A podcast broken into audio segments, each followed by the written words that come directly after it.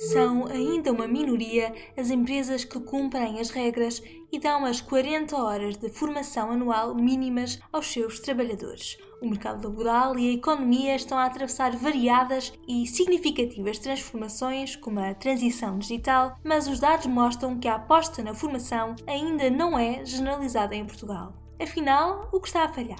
Não é só uma questão de custo, é uma questão de cultura. E, portanto, nós precisamos mesmo de fazer uma mudança cultural para valorizarmos muito mais a formação e percebermos que a formação não é um processo que terminou ou na escola, ou no liceu, ou na universidade, é um processo contínuo. Quem o diz é Jorge Lopes, diretor da área de formação da Rumos e convidado deste episódio do Eles Vêm Aí. Bem-vindos de volta a este podcast que quer sempre falar sobre o futuro do trabalho e os trabalhos do futuro. Eu sou a jornalista Isabel Patrício e no episódio de hoje falamos sobre o papel da formação profissional num mercado em que escasseiam os recursos humanos, mas também sobre as novas gerações de trabalhadores, sobre a cultura das empresas e sobre os desafios que estão à espreita no que diz respeito ao mercado laboral. Mas antes,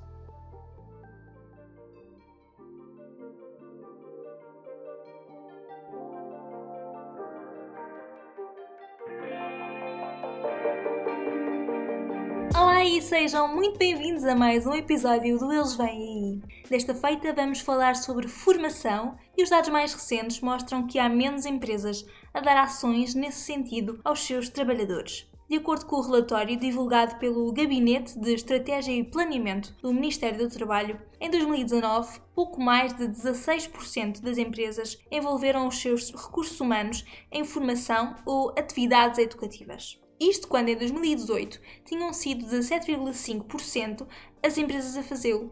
São menos 1,2 pontos percentuais, que correspondem a quase 4 mil empresas. Estes números são anteriores à pandemia, pelo que nem a Covid-19 pode servir como desculpa. Outra nota importante é de que continuam a ser os empregadores de maior dimensão aqueles que, com maior frequência, possibilitam a formação contínua aos seus trabalhadores. O Código do Trabalho, contudo, é claro e obriga os empregadores, todos eles, a promoverem o desenvolvimento e a adequação das qualificações dos trabalhadores, tendo em vista aumentar a empregabilidade, a produtividade e até a competitividade da própria empresa. Além disso, com a revisão do Código do Trabalho de 2019, as empresas passaram a ter de assegurar 40 horas, pelo menos, de formação aos seus trabalhadores todos os anos. Mas a maioria, como já vimos, não o faz. E os juristas sinalizam que são poucas as empresas que acabam por ser penalizadas ou multadas por escaparem a essa regra. Em 2021, o governo e os parceiros sociais assinaram ainda assim um acordo de formação profissional que poderá, esperemos pelo menos, começar a mudar esse cenário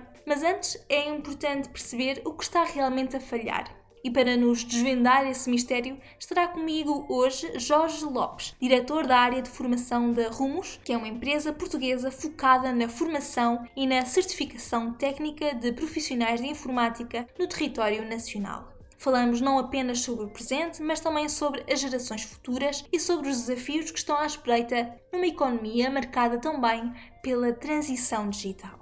Mas sem mais demoras, ajustem os auriculares e vamos a mais um episódio desta temporada do Eles Vêm Aí.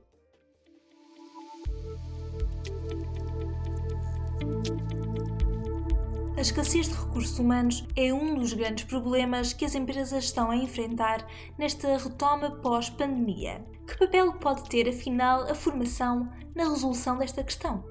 Eu acho que a formação tem claramente um papel decisivo nesta questão da resolução do problema da falta de mão de obra, nomeadamente nas tecnologias, mas não só. Eu acho que o problema já vem de trás, é um problema que não é recente, ou seja, a situação da falta de mão de obra especializada na área tecnológica já era uma situação que existia na fase pré-pandemia, portanto, não é uma situação que é nova. O que aconteceu foi que a pandemia veio agudizar essa situação, portanto, de alguma forma a pandemia fez com que alguns processos de transformação que as empresas estão a iniciar ou estavam já a levar a cabo foram acelerados de alguma forma pela pandemia. Portanto, houve uma série de situações que aconteceram que não teriam acontecido provavelmente num espaço tão curto de tempo. Portanto, há um conjunto de transformações que estão em curso. Essas transformações foram aceleradas pela pandemia e, portanto, cada vez falta mais, continua a faltar mão de obra. Houve algum desemprego que foi provocado também pela pandemia, que eu acredito que muito é conjuntural e, portanto, agora com a retoma da atividade, provavelmente algum dele vai desaparecer, mas continuamos a ter muita gente que não tem qualificações e eu acho que a formação formação nesse aspecto tem um papel importante, quer para requalificar pessoas que têm muita dificuldade hoje em dia em entrar nesta área do digital e também temos pessoas que estão desatualizadas e que precisam de fazer aqui atualização de conhecimentos. E é uma situação que não é resolvida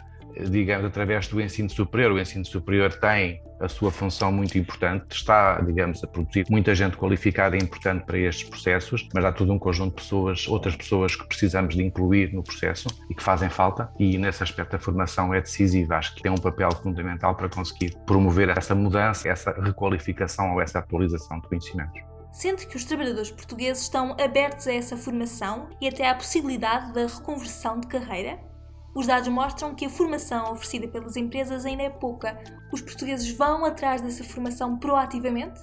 Essa questão, e para mim, tem duas leituras. A primeira, indo diretamente à questão dos trabalhadores, das pessoas, eu acho que as pessoas procuram. Nós temos alguma oferta especificamente dirigida, ou mais dirigida, digamos, a esta questão da qualificação ou da requalificação. Portanto, são percursos formativos mais longos que abordam áreas como a segurança, desenvolvimento aplicacional, infraestruturas cloud, área de bases de dados, área de análise de dados. E, portanto, as pessoas procuram esses percursos. Em algumas situações conseguem elas próprias financiar essa formação, mas em muitas situações nós estamos a falar de percursos que podem ter um custo que começa ali na casa dos 2, 3 mil euros e há muitas pessoas que não têm essa capacidade, que ainda estão a tentar ultrapassar uma série de dificuldades que têm a ver com aquelas necessidades mais importantes, mais básicas, se quisermos, e portanto não têm acesso a esse tipo de valores. E nós temos um, uma coisa chamada fundo ambiental, que as pessoas em geral têm acesso para poderem fazer algumas alterações nas suas casas, que as torne mais amigas do ambiente ambiente, eu diria que era importante termos qualquer coisa como um fundo de qualificação, digamos, um instrumento que fosse fácil de utilizar para qualquer pessoa, a que as pessoas em geral tivessem acesso, que não tivesse, digamos, um processo muito burocrático ou muito complexo e que fosse aberto também às empresas de formação, como a Rumos, existem muitas outras, a um processo de acreditação e que tornasse mais fácil a toda a população em geral aceder à formação e poderem fazer a sua requalificação. Tudo o que tem a ver com qualificação, normalmente, em muitas situações tem um custo e, portanto, no caso das pessoas, há muitas que procuram. Nós temos imensos casos de pessoas que vêm de universos completamente diferentes das tecnologias e que conseguiram ser bem-sucedidos e que optaram pelas tecnologias e que têm hoje uma carreira, têm hoje uma oportunidade completamente diferente na sua vida, mas há outras que não têm essa possibilidade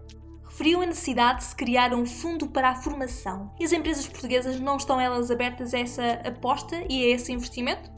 Durante a minha atividade e durante a atividade da Rumos, tenho muito contacto com outros países e com outras realidades e com parceiros e com entidades que trabalham por esse mundo de formas, nomeadamente aqui na Europa. E aquilo que vejo é que nós encaramos ainda em Portugal a formação de uma forma um bocadinho diferente. Nós colocamos a formação muitas vezes em segundo plano e daí a sua expressão que as empresas não apostam o suficiente. E eu julgo que não é só uma questão de custo, é uma questão de cultura. E, portanto, nós precisamos mesmo de fazer uma mudança cultural, todos, para valorizarmos muito mais a formação formação e percebermos que a formação não é um processo que terminou ou na escola, ou no liceu, ou na universidade, é um processo contínuo. Eu posso lhe dizer que é muito comum no norte da Europa, antes de abordar um projeto qualquer de mudança, transformação numa organização, primeiro fazem-se formações para estarem as pessoas já, digamos, preparadas para aquilo que vem a seguir e só depois é que se avança para o projeto. E aqui muitas vezes acontece o contrário, nós fazemos o projeto e depois a seguir lá iremos fazer alguma formação. E a formação tem que estar no centro da atenção das organizações e não é só uma questão de negócio, porque obviamente nós somos parte interessada, mas é uma questão de permitir que as pessoas de facto consigam avançar mais rápido, ser mais produtivas e consigam de facto facto responder aos desafios que nós temos neste momento. E como é que se muda uma cultura? Certamente que não é por decreto, é um desafio, não é? Esta questão da cultura da formação é uma questão de toda a gente, todas as pessoas. É algo que nós temos que incutir desde pequenos nas nossas gerações mais novas. Portanto, eu acho que as gerações mais recentes são diferentes, têm uma forma diferente de encarar este tipo de coisas e espero que, à medida que eles forem entrando no mercado, que possa haver alguma mudança. Outro dos grandes desafios dos próximos anos é a transição digital. Acredita que as empresas portuguesas estão preparadas para essa transição? Que recomendações é que daria, por exemplo, a uma pequena empresa que se veja confrontada com a necessidade de fazer essa transição?